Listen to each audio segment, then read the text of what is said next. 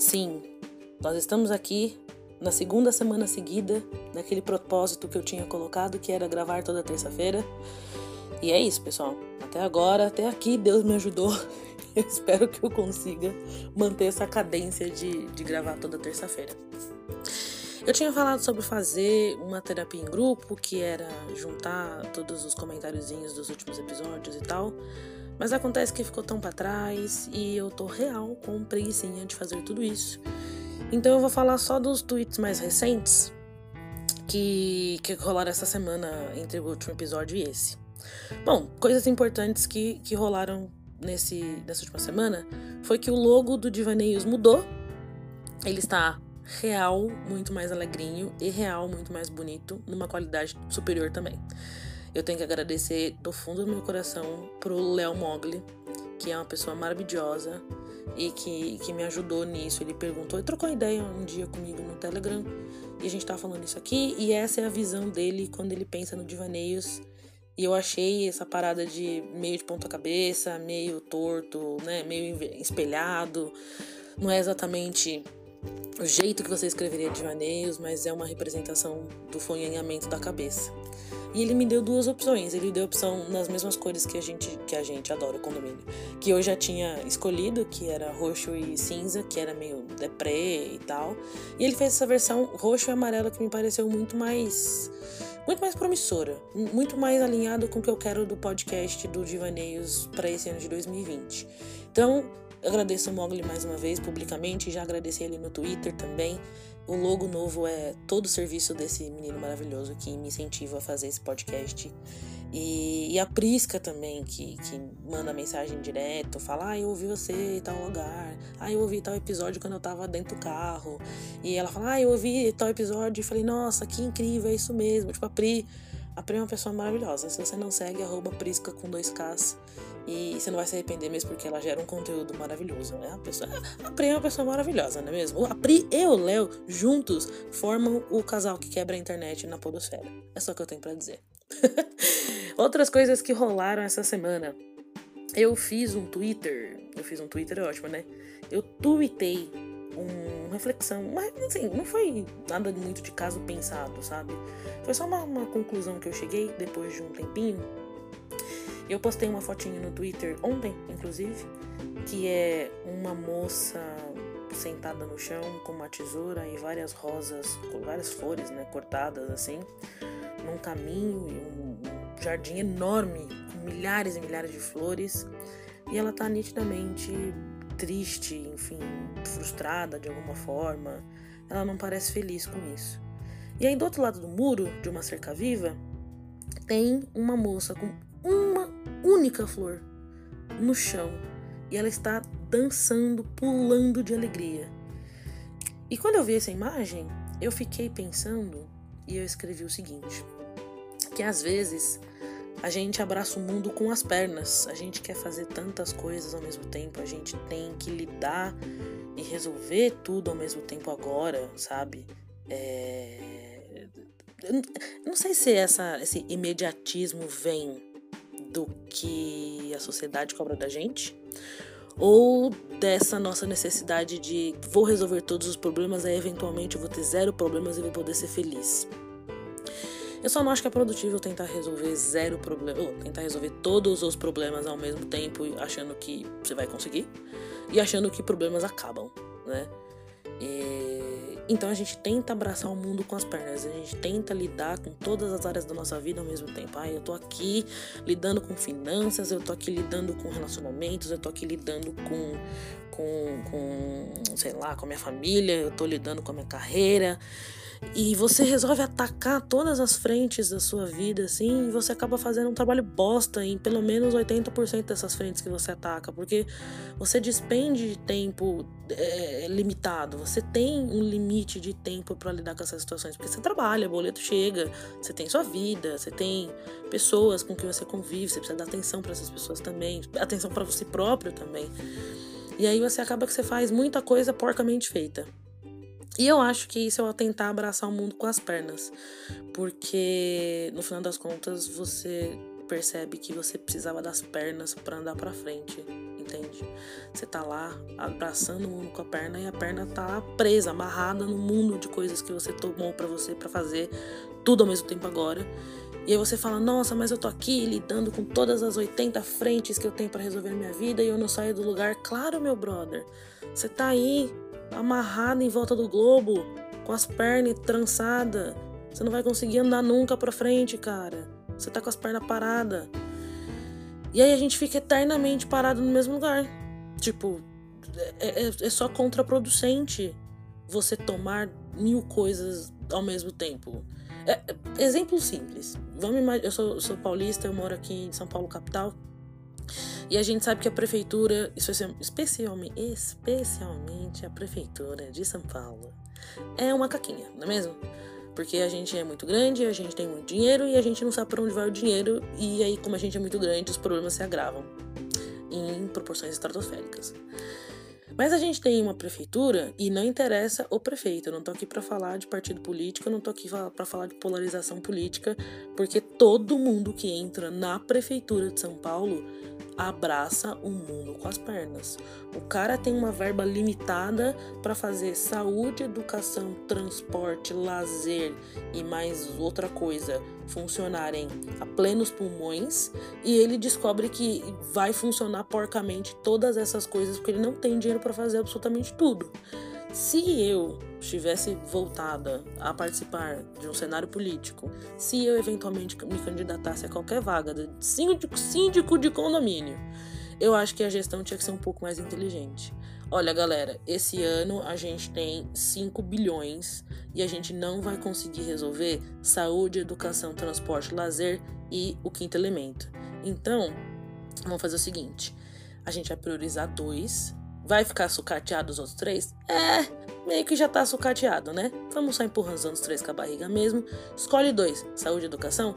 Vamos pegar a maior parte dessa grana. Vamos investir em saúde e educação. A gente conserta a saúde e educação, põe saúde e educação num trilho, entende?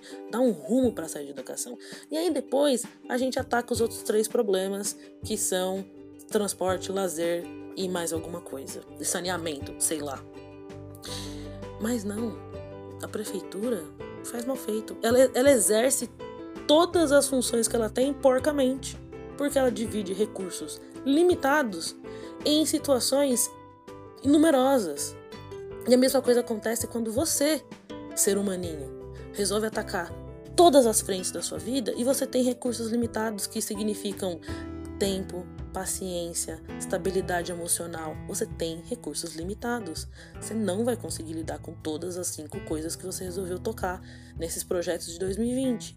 Então você vai eventualmente se frustrar e você vai cair num loop, numa, numa, numa espiral de eu sou um bostinha. Então priorizem, priorizem as coisas, elejam prioridades. Para de querer abraçar o mundo com a perna. Você precisa da perna para andar para frente. Se você não tem perna para andar para frente, você fica eternamente parado no mesmo lugar. O ditado que fala que quem muito quer nada tem é extremamente real. Quem muito quer, quem quer muitas coisas ao mesmo tempo, não tem nada. É aquela pessoa que é especialista em porra nenhuma.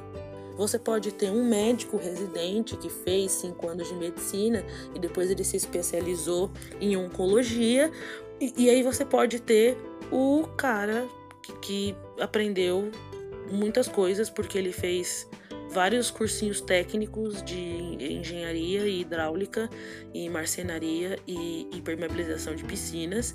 E ele pode ser bom nessas coisas, mas ele não é excelente em todas essas coisas, porque ele nunca parou para se especializar em alguma coisa. Ele é famoso bom em porra nenhuma. Ele é medíocre em todas as atividades que ele se dispõe a realizar, porque ele nunca parou para despender recurso limitado, tempo limitado, estabilidade financeira e emocional limitada a uma dessas atividades. Ele desempenha todas elas na mediocridade. Você, ser humaninho, não precisa viver na mediocridade. Tenha prioridades. Quem muito quer, nada tem. Queira tão somente aquilo que te faz ir para frente. queira cuidar de você, por exemplo. A minha prioridade para esse 2020 é a porra do façam terapia. Eu vou falar isso. E não é porque, tipo, eu não. É, é, casa de ferreiro, espeto de pau. Bro, não. Eu falo aqui toda vez façam terapia e eu tô com a minha guia aqui do SUS para passar na psiquiatria dia 20, dia 21 eu tenho sessão de terapia. Então, assim, eu tô correndo atrás, tá ligado? A minha prioridade é, tipo, vou abraçar o mundo? Pô, cara, eu queria, por exemplo, ter uma estabilidade financeira muito melhor do que eu tenho hoje e tal. E eu poderia né, me esforçar, estudar mais, lidar com essa carreira, e, enfim, talvez trocar de carreira, planejar isso de uma maneira melhor. Mas a real é que eu preciso de estabilidade emocional antes de conseguir lidar com o fato de que eu tô numa, numa carreira que não tá me fazendo feliz. Eu tô numa carreira que exige muito de mim emocionalmente, me estressa muito e, e, e talvez não seja, olha, talvez não seja isso que eu quero, talvez eu queira mudar. Eu tô focando na terapia. Eu vou abraçar o mundo com a perna? Não preciso da perna para correr. Eu vou escolher um bagulho só e vou investir nele. Eu escolhi investir em me cuidar tá? Por isso que rolou esse mega ultra. É, essa mega ultra explicação muito longa, muito longa, eita. E que foi esse tweet que acabou virando todo um desenvolvimento da coisa. Outra coisa que o teve no Twitter foi o André Dahmer, que é o malvados, ele faz tirinhas, seja, viu ler as tirinhas do André Dahmer. E ele fez uma tirinha que quem marcou foi o. Eu não sei mais agora como te chamar, Fábio. A arroba dele antigamente era Quantum Quantum e agora é Senhor Gatinho com dois Os no final. E aí ele me marcou no, no, num quadrinho só do André Dahmer que tá escrito Lá vamos nós para a terapia. E o cara tá dentro de um submarino, tá ligado? A todo custo. Vamos para a guerra. Ir para a terapia é ir para a guerra. E ainda falei pro, pro, pro Fábio, né? Fazer terapia em São Paulo é isso aí, tipo, pode ser porque é uma guerra real e você tá completo estressado, ou porque você precisa tentar chegar de submarino mesmo, porque São Paulo alaga que é uma maravilha, não é mesmo? Olha o saneamento básico que nenhuma prefeitura foca nela. Ai, que maravilha. É... Outra coisa que rolou foi mais uma reflexão Há um tempo atrás estava rolando um, meme de maços de cigarro deverão ter mensa... maços de cigarro deverão ter mensagens mais duras. E aí eu cheguei à conclusão, não sei porque eu estava vendo alguma coisa na TV e aí veio esse insight, essa, essa, grande ideia na cabeça. E eu escrevi o seguinte: que o Tilelê, Tilelê é o, é o Caissara, é o de humanas, é, é o desconstruidão o desconstruidão prega a desconstrução de tantas coisas, porque você tem que se desconstruir de, de, de, de coisas que a sociedade te moldou. E eu não estou dizendo que está errado. De fato, existem construções sociais que são uma bostinha. São baseadas em medo. As pessoas tinham medo do desconhecido, então elas construíram um, um, um, um limite social em que aquilo é aceitável e aquilo que a gente não sabe o que, é é inaceitável. Mas o Tilelê, ele prega tanto esse negócio da, da desconstrução e ele quer desconstruir tantas coisas que eventualmente ele esquece que o ser humano, sem nenhuma construção social, é só um monte de macaco doido que desceu da árvore ontem e agora tá correndo pelado com os braços para cima, tá ligado? Construções sociais são importantes. Construções sociais são importantes, fazem a sociedade andar. Se fosse cada um por si, se não houvessem regras, e aí eu não digo que todo mundo tem que seguir a regra, não tô dizendo que, ó, oh, como é ótimo ser heteronormativo, não é isso que eu tô dizendo. O que eu tô dizendo é que construções sociais, de alguma forma, são importantes. Se você tiver a construção social de que, na teoria, não é aceitável socialmente o pai ter relações sexuais com a filha ou, sei lá, algum outro descendente de primeiro grau, isso é uma construção social. Isso impede abuso de menor. Impede assim, né?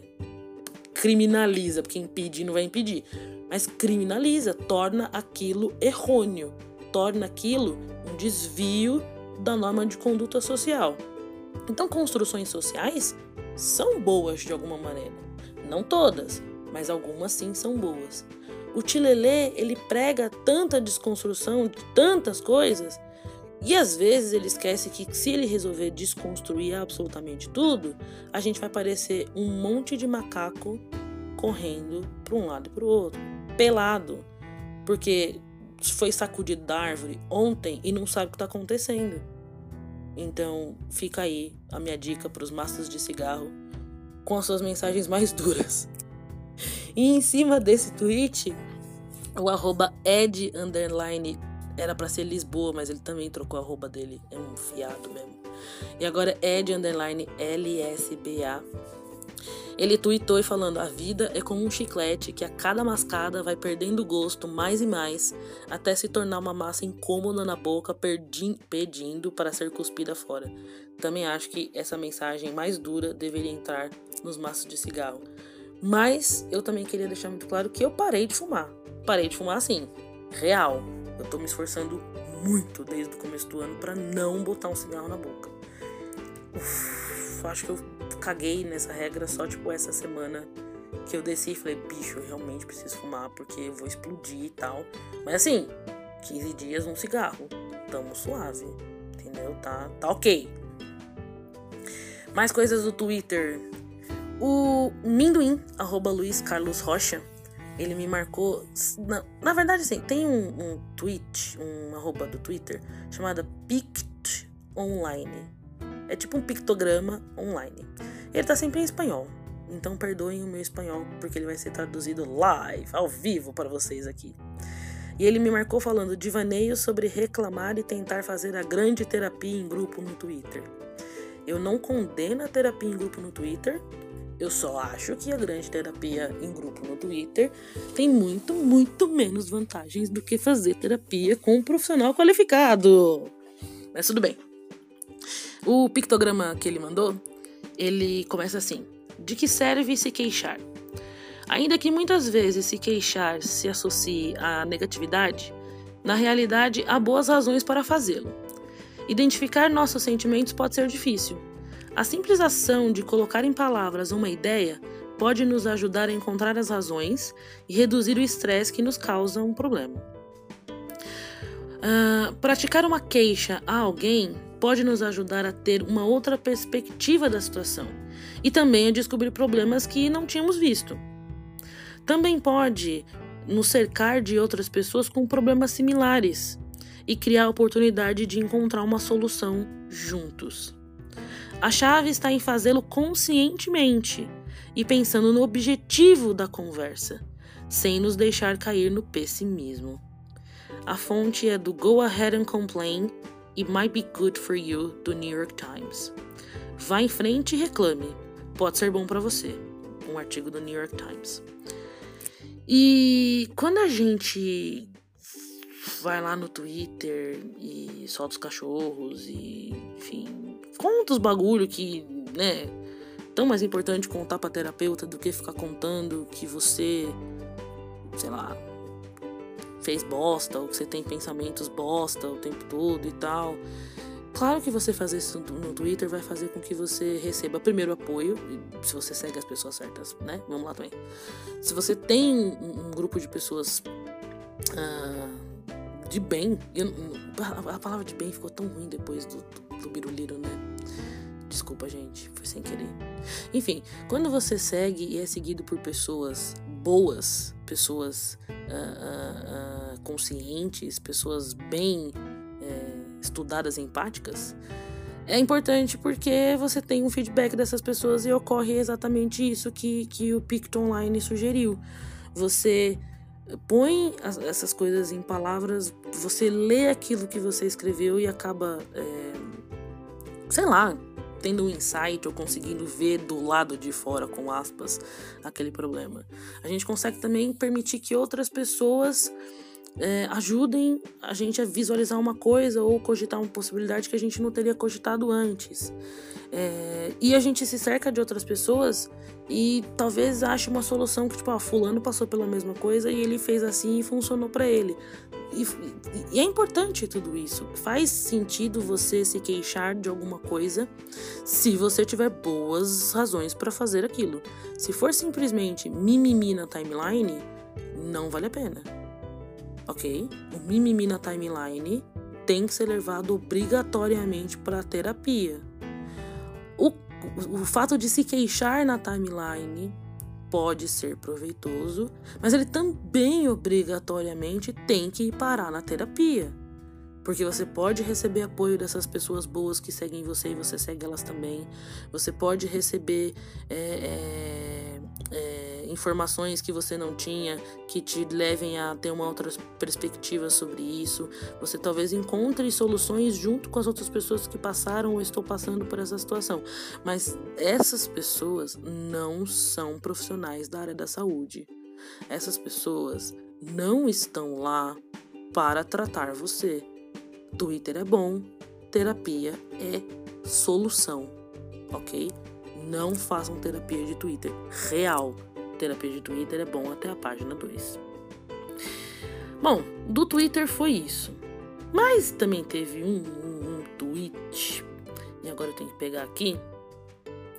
Cadê? O Fábio, arroba senhor gatinho com dois ossos me marcou num tweet do Tue30 Underline. Nunca vi na minha vida, mas Tue, é nóis. E ele fala que apagar uma conversa com alguém importante é uma coisa muito séria, porque as mensagens são como lembranças. É como se, quando ele excluísse aquela conversa, ele se despedisse da pessoa, a pessoa sumisse da vida dele. E eu tenho muito disso, cara. Eu tenho muito disso. É que na verdade, assim, eu, eu penso em, em, em materialidade, e aí, particularmente, eu não me considero uma pessoa avarenta, tipo, materialista. Eu tenho uma relação boa com o dinheiro, muito porque eu, eu sou classe média, eu ralei um caralho muito nessa vida para ser classe média e ter essa relativa estabilidade financeira, que de relativa tem bastante, estabilidade nem tanto.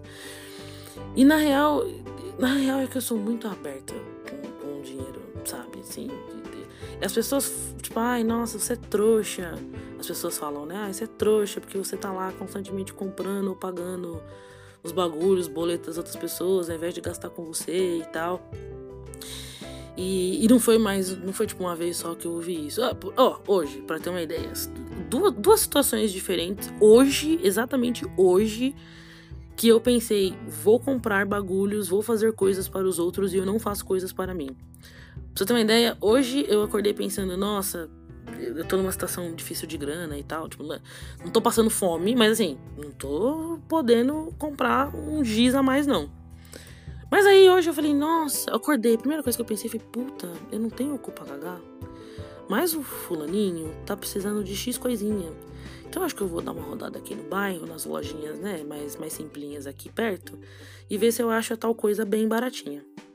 Acabou que eu rodei, achei o negócio, tá, não sei o quê, mas como eu realmente não tinha o cu pra cagar, falei, bom, pelo menos eu sei é, é, onde que vende, quanto que tá. E aí eu conseguiria voltar para comprar e tal. Isso foi, tipo, de tarde na hora do almoço. Aí agora no final do dia, tô aqui em casa, né, voltei do trabalho. Uma amiga é, imprimiu um bagulho e era um negócio que uma pessoa queria e eu comentei, essa minha, a história é essa, a minha amiga tem uma gráfica. Eu falei para ela, quanto ficaria imprimir livro X? Ela falou, X dinheiro. Eu falei, ah, então beleza, então eu vou ver com a pessoa que quer esse livro, e aí eu te falo. E ela imprimiu o livro, porque ela confia em mim de que vai pagar, entendeu? Parcelado em mil vezes se eu pedir para ela e tal. E eu fiquei pensando, puta, ela veio aqui em casa, né, entregar o, o que ela imprimiu e encadernou e eu falei, ai, Paty, eu não tenho grana para te pagar, tá ligado? Tá, não sei o quê. Ela falou, não, depois você me dá o dinheiro, tá, não sei o quê. Tipo, na real, eu tinha o dinheiro, mas é o único dinheiro que eu tenho para passar até dia, sei lá, 10 de fevereiro. Eu tenho 20 dias para fazer esse dinheiro estabilidade. Como é que é? Fazer a multiplicação do peixe, pão e dinheiro. Eu tenho 20 dias para esticar esse dinheiro. E aí eu fiquei pensando, nossa, mas o fulaninho falou que não tinha dinheiro para comprar essa coisa. Poxa, eu queria surpreender o fulaninho, né? Eu vou. Eu vou comprar, eu vou pagar então esse livro e tal, e não sei o quê. Mas aí acabou que ela foi embora, eu não paguei livro nenhum, enfim, não rolou. Eu acabei ficando mesmo é, com, com impresso e vendo como é que eu vou fazer para pagar. Mas em ambos os casos, hoje eu consegui resistir esse fogo no rabo de gastar, primeiro, uma grana que eu não tenho para gastar, segundo, uma grana que eu ia gastar com uma pessoa que não sou eu. É... Então, assim, eu, eu particularmente acho que eu não sou avarenta quando se trata de dinheiro. Porque mesmo que as pessoas estão lá falando, prometendo, ai não, Morena, eu vou te devolver X, tanto, X parte em tal data, ou segura mais um pouquinho que quando X coisa acontecer, eu vou te dar X dinheiro para quitar aquilo. Mesmo quando as pessoas falam uma coisa e não fazem, aí eu vejo elas, tipo, no Twitter, ou elas no Instagram, na esbórnia, tá ligado? Gastando uma grana que podia pagar, ainda que parcialmente, o que eles me devem eu não fico tão decepcionada. Eu não fico, assim, não, não dá, eu não fico decepcionada porque a gente sabe que o risco era todinho meu de ter metido grana na relação com as pessoas, tá ligado? Quem que eu quero enganar? E eu não fico chateada, tipo, meu, tá bom, quando você tiver então, você me devolve. É isso, você falou que ia pagar e aí a gente faz como pode, tá? E não sei o quê. Também acho que as pessoas têm que viver de vez em quando, né? Enfim, eu, eu, eu acho que eu tenho tudo para não ser uma pessoa materialista quando se trata de dinheiro. Porque, mais um exemplo, veja só, querido ouvinte. Eu não compro roupa para mim tem uns dois anos. Assim, quando eu falo comprar roupa, não é tipo, eu tenho um casamento, aí eu vou lá e compro um vestido. O, o que eu tô falando de comprar roupa é tipo, eu vou na loja de departamento do shopping mais próximo da região da minha casa e eu vou gastar tipo uns, uns mil reais em roupa porque minhas roupas estão velhas, porque eu já tenho 32 mil fotos com a mesma camiseta. Eu acho que eu tô precisando fazer uma coisa por mim, dar uma renovada no meu guarda-roupa e tal, não sei o quê. E eu tenho, sei lá, de por baixo, dois anos que eu não faço isso, tá ligado? Mas dar banho de loja nos outros é comigo mesmo. Se assim, nego falar, vamos lá e vamos, vamos comprar os bagulho, tá? Não sei o que, depois eu te pago, pá, eu falo, vamos. Pros outros eu vou, pra mim não. Mas não é que tipo, olha como ela é altruísta, olha como ela tem um coração maravilhoso e ela é meiga, ela dá dinheiro e não cobra dos pobres. Bicho, nem é nessa intenção. Eu só tenho ciência que, tipo, se eu envolvo dinheiro na relação, eu tenho grande chance de me tomar no cu, tá ligado? Como toda relação que envolve dinheiro. Se você encomenda uma coisa no Mercado Livre, paga o cara e o cara te manda um tijolo, é, você tinha um risco aí, é, correr um risco é, de tomar no cu mesmo. Funciona assim. Mas ao mesmo tempo em que eu não tenho tino para ser materialista, eu sou, infelizmente, a doida do materialismo quando se trata de representações concretas de sentimentos e intenções. Tipo, bom, vou dar um exemplo. Ficou confuso, vou dar um exemplo. Por exemplo, se eu tenho uma conversa num chat de, de comunicador instantâneo e tal, e aí eu vou e deleto essa, esse histórico dessa conversa, eu deleto esse chat com alguém que, que é uma pessoa muito importante para mim, isso para mim é muito sério muito sério.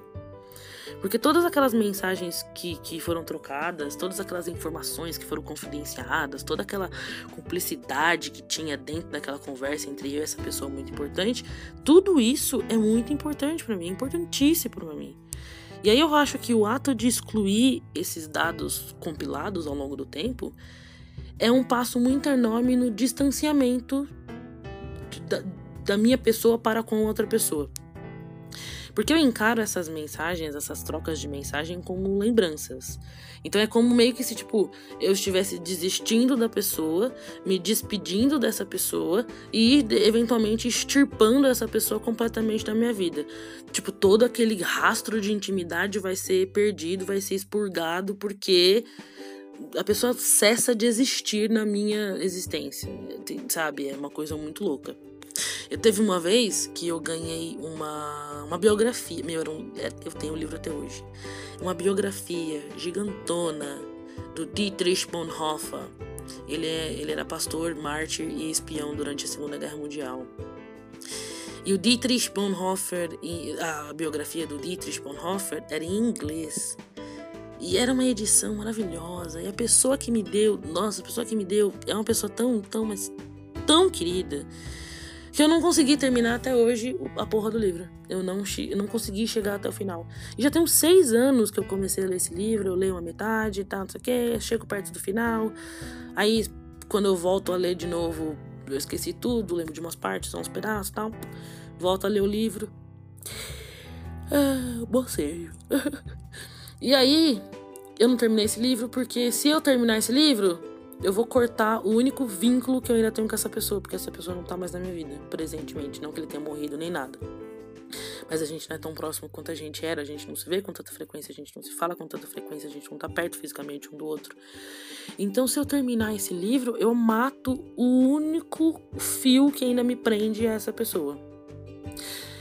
E aí eu fico pensando muito nos motivos por que que eu sou assim, por que que eu prezo muito, eu diria, pelas representações materiais, em aspas, né? Pelas representações reais, físicas de sentimentos, pelas demonstrações de tipo, comprometimento, sabe? Da pessoa comigo e eu com a pessoa. E eu fico pensando que um dos motivos deve ser um trauma de infância, só pode, não é possível. Eu fico tentando lembrar se teve algum enorme momento na minha vida em que as pessoas olharam na minha cara e disseram: Olha, eu gosto de você, eu amo você. Mas aí, eventualmente, elas nunca demonstraram isso, esse gostar de você, esse amar você. Elas nunca botaram esse, esse essa intenção de gostar, essa intenção de amar em, em, em atos. As pessoas, às vezes, demonstram isso em objetos. É, sei lá, eu gosto da pessoa, então eu vou lá e compro um caderninho para ela. É isso, entende? Demonstra isso de alguma forma. Não que falar eu gosto de você, falar eu amo, de, eu amo você sejam coisas ruins. Não é isso. Mas quando eu falo eu gosto de você, eu amo você, eu não consigo pegar no sentimento, eu não consigo apalpar aquele sentimento. Aquilo não me é concreto. Então, isso me frustra. Porque quando a pessoa fala eu gosto de você, eu amo você, mas nunca demonstra fisicamente, realmente, factualmente é, é, esse sentimento, é, eu fico eu fico a frustradinha que precisa de coisas reais, palpáveis, por escrito, em atos e biriri bororó. E eu, eu, real, acho que deve ter sido um trauma de infância. Tipo, alguém que eu gostava muito, alguém que era uma referência para mim, assim. Tipo, bisa, a tia bisavó do, vizinho, tá ligado? Que falou pra mim, eu gosto de você, e aí no dia do meu aniversário deve ter me dado uma caneta, sabe? deve ser isso. E de, algum, de alguma forma, eu sou a, a, arrombadinha que precisa de demonstrações em atos. É, voltando àquela história da pessoa que tipo, pegou a grana e não pagou. Se aquela pessoa que pegou a grana não pagou, pelo menos me convidasse para ir pro bar com ela, ou ir pro cinema, ou pegar uma pizza, ou sei lá, velho, chupar um sorvete no, no, quiosque do Mac da, da, do bairro aqui, tá ligado? Eu, eu, esse rolê com essa pessoa significaria muito mais do que a porra da dívida. Tipo, tá bom, você me deve dinheiro? Ok. Eu estava completamente ciente de que ia dar ruim de, de envolver dinheiro nisso. É, eu tô grandinha, né? Existia o risco de 51% de dar errado. Mas se a pessoa vir pra mim e falar assim, olha, eu não tenho dinheiro tal não sei o que, mas eu preciso de pagar, mas eu sei, eu sei, eu sei que você tá sem grana e tal, não sei o que. Faz assim, vamos no, no, lugar tal e eu faço a sua dessa vez. Tipo, aí você abate do que eu tô te devendo. Bicho, show de bola. Eu me preocupo muito mais com o rolê do que com a quitação da dívida, porque foi o que eu falei, eu botei minha cara tapa e a gente sabe que envolver dinheiro em relacionamentos de qualquer origem, qualquer situação, é, é um tiro no escuro. E eu falo que é um tiro no escuro porque assim. na verdade é que eu caguei pra regra. Eu não, eu não faço. Claro que eu faço questão do dinheiro, porque o dinheiro é meu e as pessoas disseram que elas iam me pagar e tal, não sei o quê. Mas não quer dizer que eu não possa ser, ser empática com isso. Porque no final das contas, eu, eu acabo meio que cagando pra grana, sabe? Assim, a grana é uma situação que se colocou lá e gerou toda uma outra situação? É. Mas eu, eu realmente só quero que as pessoas mostrem que de fato elas se importam comigo, com os meus sentimentos. Porque. Porque eu acho mais fácil demonstrar em, em, em coisas calculáveis, coisas tangíveis. Tipo, ah, eu quero te pagar. Eu não tenho toda a grana agora. Mas faz assim, não deixa de ir em tal lugar não, porque você tá sem grana. Deixa eu fazer a sua nessa, dessa vez. E aí, o dinheiro lá que eu ia te devendo vai, vai abatendo. Você tira essa partezinha do, do seu dinheiro. Mas não deixa de ir com a gente no churrasco, não, tá ligado? Isso para mim faz muito, muito, muito mais sentido do que simplesmente virar e falar: olha, eu não posso te pagar nunca mais. E quando eu conseguir, eu volto a falar com você, bicho. Então assim, vai falar com o teu gerente do banco, entende? Porque eu não sou o teu gerente do banco. É... Outra situação, sei lá, outra hipótese. Se eu me desentendo com alguém, no sentido, tipo, não numa briga física, porque na briga física eu quebro a pessoa no morro, merenda lá na porrada mesmo, tá tudo certo. Mas se eu acabo me desentendendo com alguém, é, porque a pessoa falou uma coisa e eu entendi outra, e nananana, enfim, o santo não bateu. Eu fico, fico nervosa como todo mundo, porque quando a gente debate, quando a gente discute, a gente fica, né, afobado e tudo mais. A tendência é que eu espere a situação dar uma, uma baixadinha, uma seguradinha e tal. E aí eu vou lá, escrevo um textão, ou mando um audião explicando a situação, tintim por tintim, tentando mostrar qual foi a minha linha de raciocínio e tal. Muito porque eu tento ao máximo colocar em atos tangíveis que eu me importo e respeito aquela pessoa. Então eu poderia simplesmente falar para ela por telefone: é, Poxa, desculpa. E acabou, tá ligado? Mas desculpa, todo mundo sabe falar. Eu posso chegar pra pessoa e falar assim: Olha, eu sei que a gente se desentendeu, mas o que eu tava tentando falar era isso, isso, aquilo, outro, e a gente acabou meio que se, que se estranhando na metade do caminho, mas eu quero que você saiba que, pô, não tem nada a ver, eu continuo gostando de você, eu continuo querendo manter esse relacionamento que eu tenho com você, você me é uma pessoa muito querida. É, eu, eu, eu, mostro escrito ou por áudio que esse sentimento né, que, que, que eu tenho para com a pessoa é mensurável. Mensurável não é porque não tem pecadinho, pecadão, não tem né, meio grávida ou tal, não tá.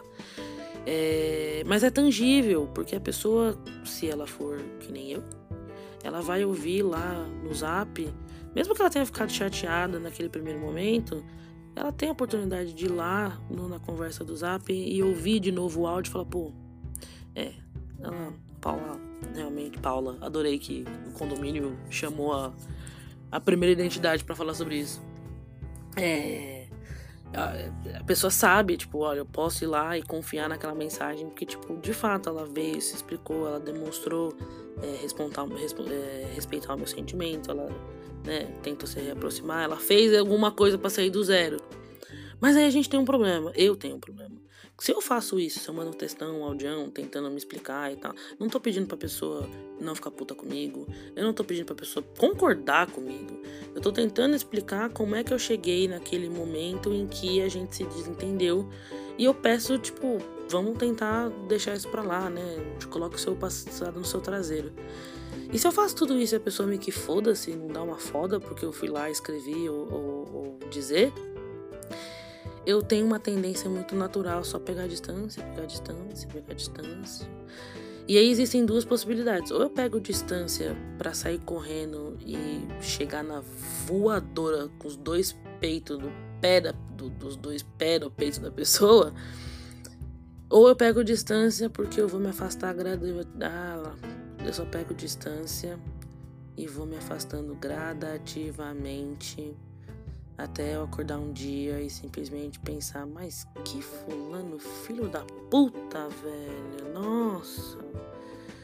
Puta merda, eu já não me importo mais com essa pessoa. E aí, é, primeiro perdoem a minha lerdeza, porque eu tomei remédio para dormir. Outra coisa, voltou a insônia, hein, pessoal? Uhul, voltou a insônia. Caralho, eu tô tomando remédio para dormir de novo. Enfim, vamos focar aqui. Quando eu tô nesse processo de. Né, eu fui lá, falei com a pessoa, a pessoa não deu uma foda, eu chamo esse processo de términos abruptos. Eu já falei de términos abruptos, inclusive aqui no, nos episódios bem do comecinho, assim. É esse processo de, olha, eu me importo bastante com a pessoa versus acordar um dia e não sentir nem ódio pela pessoa.